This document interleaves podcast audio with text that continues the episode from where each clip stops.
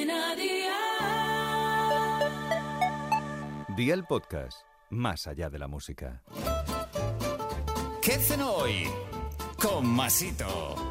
Hola familia, ¿qué tal el martes? ¿Cómo lleváis esa semana? Hoy os traigo otra receta muy muy rica y que tenéis lista en 10 minutos. Lo más complicado, no sé si será abrir la lata de caballa, la lata de pimientos o cocer los huevos. Aunque ojo, hay que picar cebolla y viendo la receta, lo mismo eso es un deporte de riesgo. Tú verás. Venga, vea por la libreta y toma nota de los ingredientes que te doy la receta para cuatro personas dos botes de pimientos asados, una lata de caballa al natural o en aceite de oliva, dos huevos, media cebolla, sal, vinagre de jerez y aceite de oliva virgen extra. ¿Empezamos con la preparación? Pues venga, ¡al lío!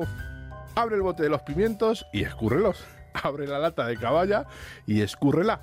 Cuece en abundante agua los huevos con un poco de sal y vinagre durante 10 minutitos. Llévalos a agua fría para romper su cocción.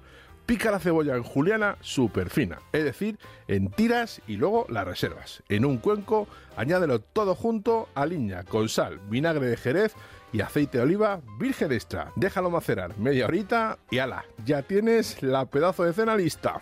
Los deberes para mañana te los dejo por aquí. Guisantes, jamón, tomate y queso. Espero y deseo que te haya gustado esta nueva receta, que te suscribas al podcast, ya sabes que es gratuito, no te olvides de compartirlo con tus familiares y amigos y te espero mañana. Recuerda, paso lista.